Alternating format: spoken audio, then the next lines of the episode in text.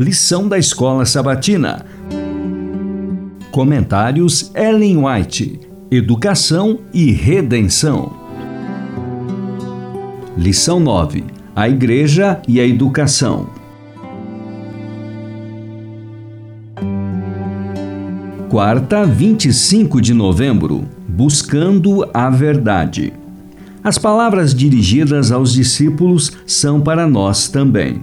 O Consolador é tanto nosso quanto foi deles. O Espírito concede a força que sustenta a pessoa que se esforça e luta em todas as emergências, em meio ao ódio do mundo e ao reconhecimento de seus próprios fracassos e erros. Em tristezas e aflições, quando as perspectivas parecem sombrias e o futuro aterrador e nos sentimos desamparados e sós, é o momento de o Espírito Santo, em resposta à oração de fé, conceder conforto ao coração.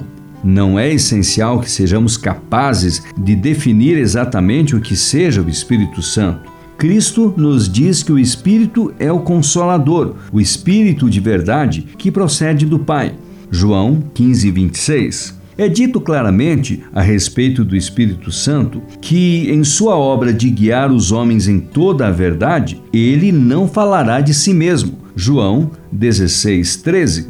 A natureza do Espírito Santo é um mistério. Os homens não conseguem explicá-la porque o Senhor não lhes revelou. Com pontos de vista fantasiosos, podem-se reunir passagens das Escrituras e dar-lhes um significado humano, mas a aceitação desses pontos de vista não fortalecerá a Igreja. Com relação a tais mistérios, profundos demais para o entendimento humano, o silêncio é ouro.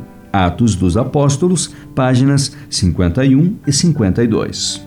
O Consolador é chamado o Espírito de Verdade. Sua obra é definir e manter a verdade. Ele primeiro habita o coração com o espírito de verdade e torna-se assim o consolador. Há conforto e paz na verdade, mas nenhuma paz nem conforto real se pode achar na falsidade. É por meio de falsas teorias e tradições que Satanás adquire seu domínio sobre a mente. Encaminhando os homens para falsas normas, ele deforma o caráter. Por meio das Escrituras, o Espírito Santo fala à mente e grava a verdade no coração. Assim, expõe o erro, expulsando-o da alma. É pelo Espírito de verdade, operando pela palavra de Deus, que Cristo submete a si seu povo escolhido.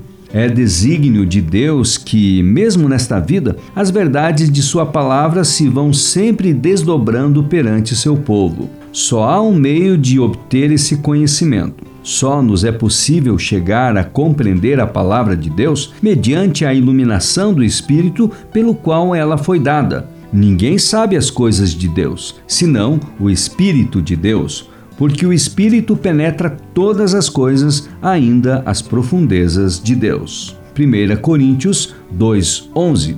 A maravilhosa graça de Deus, página 197.